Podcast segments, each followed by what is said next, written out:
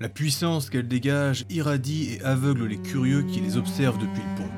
Elles sont gigantesques et nagent sans effort. Il leur faut du temps pour réussir à toutes les compter, mais elles sont huit à tourner autour du bateau géant.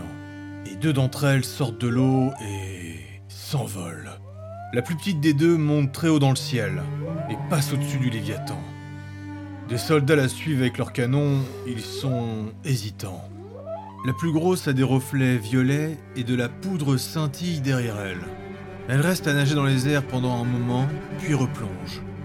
Elle ressemblerait à des baleines, mais pour des mythes gardiens, ce sont des kraken.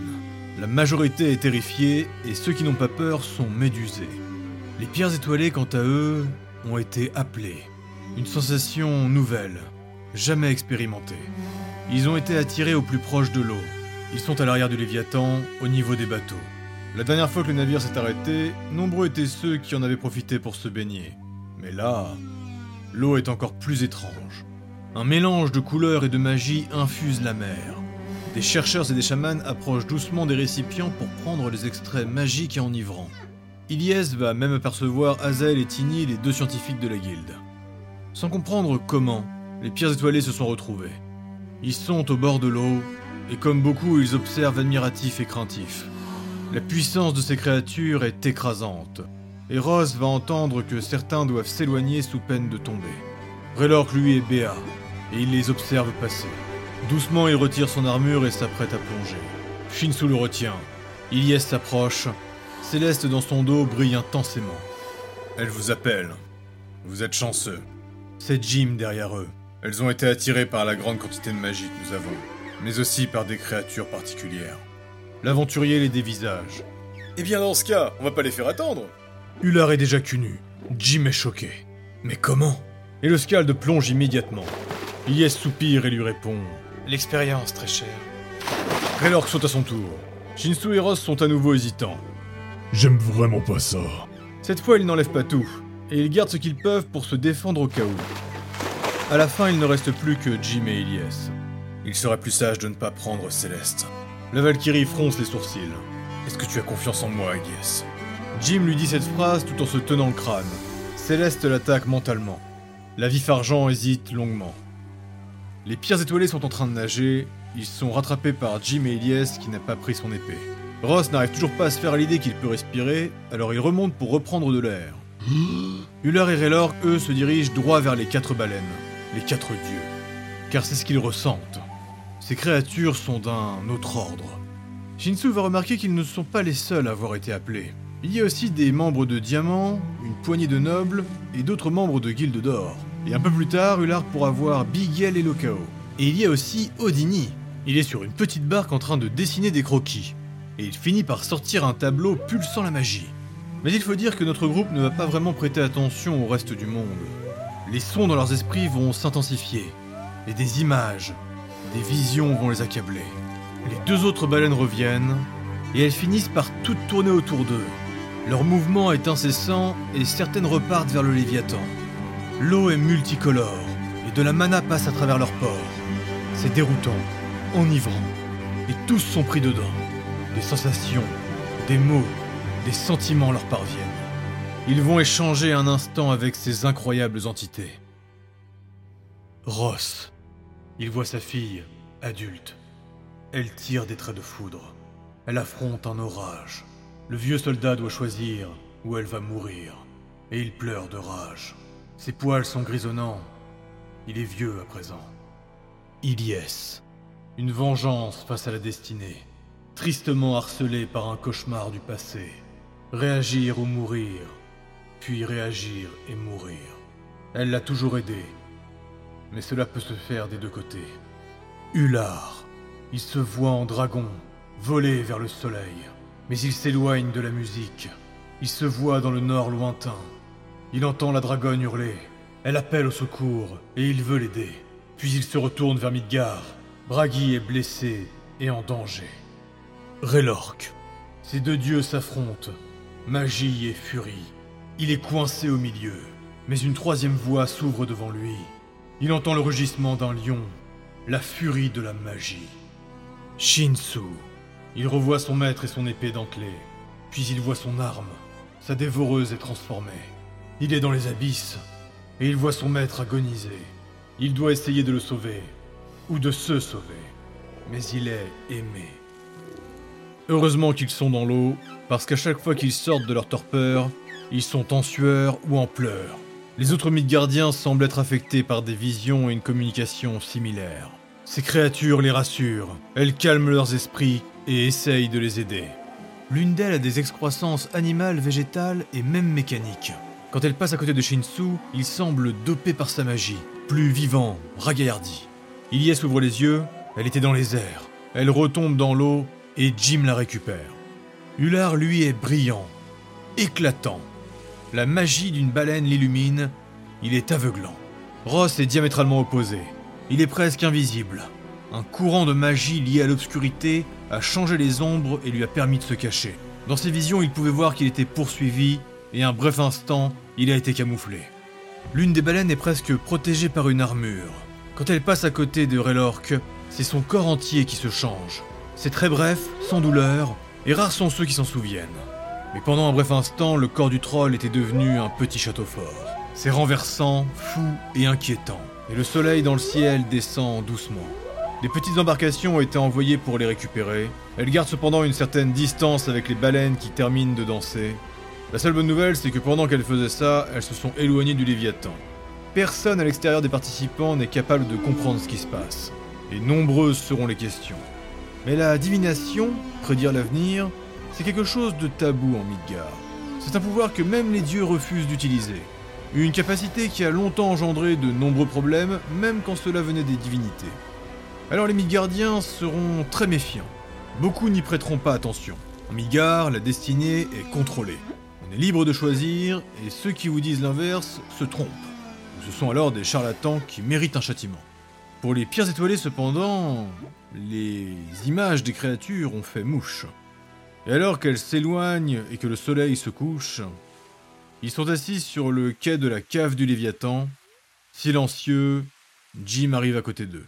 Toujours trempé, Raylor commence à se rhabiller. Euh. Vous voulez qu'on fasse le point?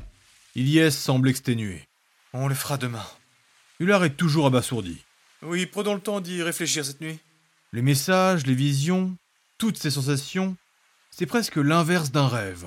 Tout était brouillon et confus dans leurs esprits, tout n'était que fragments et magie, mais peu à peu avec le temps, les choses semblent plus claires à mesure que leur cerveau fait le nécessaire. Shinsu se gratte la gorge. C'était euh, intense. Ross l'aide à se relever. Prenez ce que vous avez à prendre, mais restez vigilants. Ce qu'elles nous ont dit, ce n'est pas obligé d'arriver. Ross est un habitué des prophéties, et on l'a souvent fourvoyé. Le scalde du groupe acquiesce. Comme toujours avec ce genre de prédiction, tout est sujet à interprétation. Raylord regarde Jim qui a ramené de quoi les sécher. Tu les avais déjà croisées Elles étaient venues te chercher? Pas exactement. Mais oui, je les ai déjà croisées. Ce qu'elles vous ont dit, c'est pour vous. Je n'ai pas la moindre idée de ce qu'elles vous ont partagé, mais je sais que nos dieux risquent de ne pas apprécier. Tout s'approuve d'un lent mouvement de tête. Le lendemain, au final, les pierres étoilées n'en parleront que très peu. Tous un peu gênés et troublés, ils vont au moins se mettre d'accord sur le fait qu'ils partageront cet échange plus tard. Et puis cette journée sera ponctuée par de nombreux au revoir. Le Léviathan va ralentir et les manœuvres vont commencer. Péridote s'en va avec Ombre, et leur navire sera accompagné par celui d'Ivoire. Ruby, eux, s'en vont vers le sud. Et les navires sortent leurs voiles. Basalte avec la flèche vont aider à faire les manœuvres. Et la glace de l'aube, l'ancien navire du second déchu, va aussi être utile pour réorganiser les positions des bateaux. Les pierres étoilées vont faire leurs adieux à quelques personnes de chez Ivoire et Ruby, et Hullard quant à lui sera déçu qu'ils partent si vite. Deux scales qu'il appréciait particulièrement ne seront pas présents pour le grand concert qu'il a organisé. Pendant tout le reste de la journée, tout le monde sera en position tribord pour observer les îles passagères. En effet, dans l'archipel des îles folles, les îles bougent. Et malgré la distance que prend le Léviathan, ils peuvent apercevoir des phénomènes déroutants. Mais, mais on dirait une île, hein En pâtisserie? Mais ça se sent d'ici. Ça- ça- Ça n'a pas de sens. Un peu plus tard, C'est une boule de feu géante. une île enflammée. Il y a des créatures qui peuvent y habiter. Tous se retournent vers Jim effarés. Ne me demandez pas, j'y suis jamais allé. Ils n'ont pas voulu quitter le pont supérieur, alors ils ont ramené de quoi manger tout en continuant à regarder. Oula, mais c'est. Oh là là, oh j'irai pas à celle-là. Moi je dis pourquoi pas. L'île ressemble à s'y méprendre à un crâne géant, celui d'une créature immense et inconnue. Il y a même une griffe énorme qui sort pour s'ajouter à la composition. D'ailleurs, Ilias n'est pas sûr, mais elle a l'impression de voir le bateau de Péridote s'y diriger. Une fois qu'ils ont fini de manger, Oh, et ça c'est quoi? C'est un bateau, là. ah bah, bah, il est gros en tout cas. Les hommes ours naviguent avec ces énormes morceaux de glace. C'est incroyable, mais ça fond pas. Ils ont de quoi le protéger. Midgar essaye justement depuis longtemps de les approcher. Ross s'exprime rarement, mais là il est pris par son étonnement. Mais c'est pas une montagne, c'est. C'est carrément une tour. En effet, la totalité de l'île monte abruptement vers le ciel. Elle perce les nuages et il est impossible de voir jusqu'où elle monte. Ils l'aperçoivent de très loin, il est donc difficile de la voir en détail. Mais physiquement, ça ne tient pas. Ils en verront d'autres et pourront même en apercevoir un grand nombre. Et Hullard va avoir le mauvais rôle. Bon, euh, le soleil se couche. Je pense qu'on peut aller s'entraîner. Ouais. Allez, mon Shinsu, pense à toutes tes admiratrices qui veulent contempler tes cicatrices. On avait dit que j'aurais plus besoin d'être torse nu. J'ai dit que tu n'étais pas obligé. Mais avec tous les effets pyrotechniques que Raylord va lancer, euh, tu vas avoir chaud. T'es pire qu'un proxénète. Un proc c'est quoi? Les deux derniers jours passent et nous arrivons au dernier soir dans le Léviathan. Demain, ils arrivent à leur destination et cette nuit sera riche en émotions. Le grand réfectoire a été aménagé exprès pour l'événement et une multitude de Midgardiens viennent contempler un chef-d'œuvre flottant. Odinier des Magnifiques a terminé de peindre l'entièreté du plafond de la grande salle de réception. Il a représenté la totalité des passagers. Ils sont tous en pleine action dans un affrontement visuel et coloré. Les corps se croisent dans des mouvements physiques ou en pleine incantation magique. C'est détaillé et très pictural. Au centre, il est facile de reconnaître les capitaines, mais aussi les pierres étoilées. Ce travail incroyable est vite considéré par beaucoup comme l'une des merveilles de création de leur génération. Bonsoir à toutes et à tous Voici nos derniers instants en Midgard et dans le Léviathan. Tous les groupes présents sont fiers d'être venus à l'événement. Nous avons ouvert les bouches de communication pour que tous puissent profiter de ces magnifiques chansons. Et nous commençons en douceur avec les Sœurs Chantecœur. Hullard est aux anges. Il salue le second Eliarorn des Sombres Flots qui est venu représenter la capitainerie pour la soirée. En effet, Graner et Carica sont préoccupés depuis que le Léviathan a été attaqué. En tout cas, le reste des Midgardiens se bousculent pour rentrer. Le Sang Dragon fait le tour des convives les plus importants, et il finit par aller voir les groupes qui passeront les suivants. Shen Yung, l'aide de Candilies, est en train de gérer tous les participants, et il a l'air mécontent. Le malheureux Frostalf est contraint d'aider à l'organisation d'une soirée qu'il aurait préféré éviter. Dans son ensemble, tout va très bien se passer. Les marchands ambulants vont même faire leur plus gros chiffre d'affaires de l'année. Il y aura quelques petites bagarres et l'alcool va couler à flot. Les dernières gouttes de naine bière vont disparaître durant cette nuit mémorable. Les festivités durant le voyage auront été en quantité, mais aussi en qualité. Une vraie croisière pour les nobles et les dignitaires. Au moment le plus fort de la nuit, quand tout le monde est réuni, Raylork envoie deux immenses jets de flammes. Avec sa magie, il change la couleur du feu, il passe en rouge, vert, puis en bleu. Shinsu apparaît sortant de la fumée, et des crépitements rouges viennent l'éclairer. Il s'élance et vrille de tous côtés, accompagné par la foudre grésillante de Ross. Ilyes joue avec sa pitard sur le côté, et Céleste est en train de l'illuminer. La foule hurle, et la salle entière se met à trembler. Yaka, le petit kobold, arrive en courant sur sa plaque métallique. Ralour accourt avec sa guitare magique. Jin apparaît en faisant une acrobatie dynamique. Et enfin, Ular Valoem, sang de dragon, fait une arrivée tragique. Il glisse les genoux sur le sol. Rien que pour vous ce soir, les pierres étoilées vont vous présenter la nouvelle voix de Bragi. Certains scales des héros s'arrêtent dans leur euphorie. Voici pour vous la voix de la protection et de la vie. Ular prend tous les dignitaires de court. Pour le commun des Midgardiens, tout ceci n'est qu'un spectacle et c'est incroyable à regarder. Mais pour les spécialistes et les entraînés, Ular est en train de faire la démonstration de ses capacités. Alors que la musique prend en ampleur, la magie de ses élèves et du chanteur se répand dans la salle avec ardeur. Une aura de vibration et de protection passe à travers tous les convives. Puis Shinsu, dans un mouvement répété, se tranche la cuisse et du sang va gicler. Ralour fait un solo à la guitare, il brise l'une de ses cordes et il va soigner le blessé. Ce n'est pas une magie de soin d'Eir, mais bel et bien une capacité de scald. Yaka tape des pieds sur le métal pour accompagner à la batterie, Et quand Ular s'approche du petit kobold, il accélère et jette ses jambes dans les airs. Une parade de coups de pied vient contrer son maître et il empêche Ular d'avancer. Il en profite même pour faire de la musique en frappant les boucliers. Et les combattants présents comprennent que c'est un contre particulier. Une nouvelle technique vient d'être inventée. Jean enfin se jette au milieu de la piste. Dans son élan, elle tend la main vers son maître. Ular lui prend et elle l'envoie tournoyer vers le centre. Un jet de magie apparaît et grâce à la danse, Ular va irradier d'une lumière bleutée. Elle semble le protéger. Il avait tout calculé. Durant cette soirée, Ular Veloem en a profité pour lancer officiellement sa nouvelle voix. C'est maintenant bien trop public, et en plus les gens ont adoré. Cela devait se faire de façon officielle et encadrée, mais plus rien ne peut l'arrêter désormais. Le lendemain matin, après un réveil quelque peu difficile, la plupart vont finir de ranger leurs dernières affaires. Et alors que l'après-midi débute...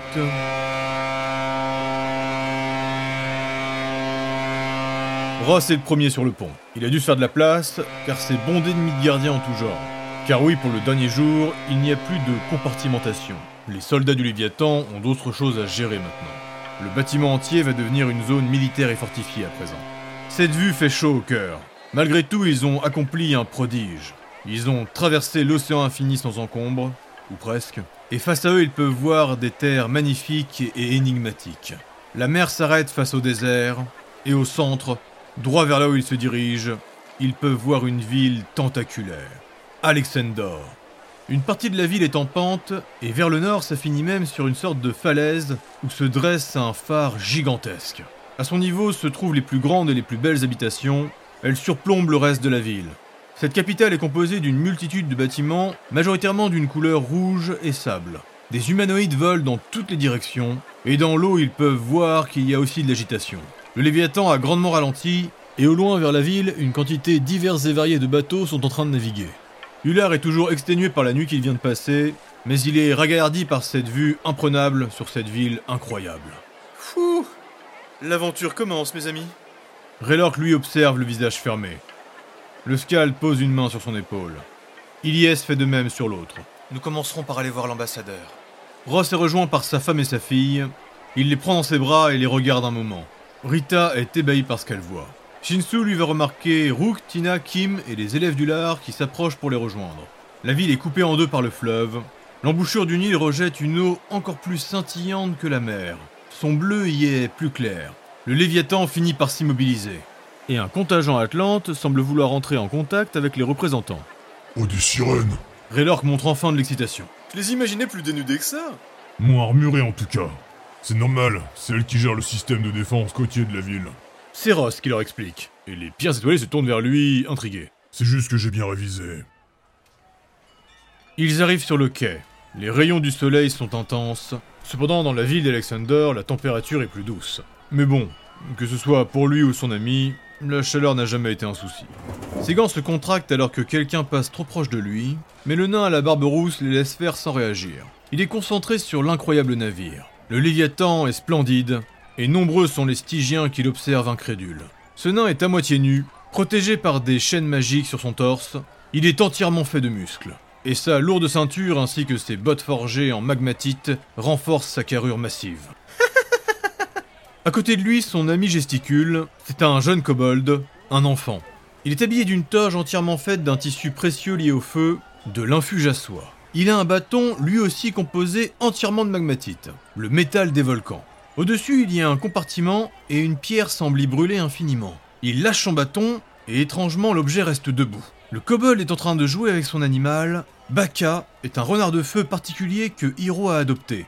À l'inverse du nain, le jeune kobold est léger et aérien. Le nain Ergador aura quand même un léger sourire quand il entend son ami faire une flatulence enflammée pour contrer l'assaut du renard excité. Pouh, j'ai cru qu'il me lâcherait jamais. Alors, tu veux y aller ou on attend ici? Le nain est pensif, presque inexpressif. Moi j'avoue je suis curieux. Mais si on part, on perdra notre place et puis ce sera coûteux. L'enfant kobold regarde leur navire qui est visible plus loin sur le quai. Oui, t'as raison. L'important c'est la mission. Par contre, vu qu'on est là, autant aller manger sur la flamme. Et puis j'ai des compos à récupérer. Ils continuent leur progression en direction des innombrables embarcations ancrées au niveau des pontons. Ils se dirigent vers un bateau midgardien avec des voiles teintées pour copier la flamme d'un brasier. D'un bloc, Ergador s'immobilise. Il lève à nouveau la tête vers le Léviathan. Hiro se retourne et l'attend. Le nain inspire profondément. Son instinct ne l'a jamais trompé. Il fixe le navire géant. Il est certain que les choses vont changer.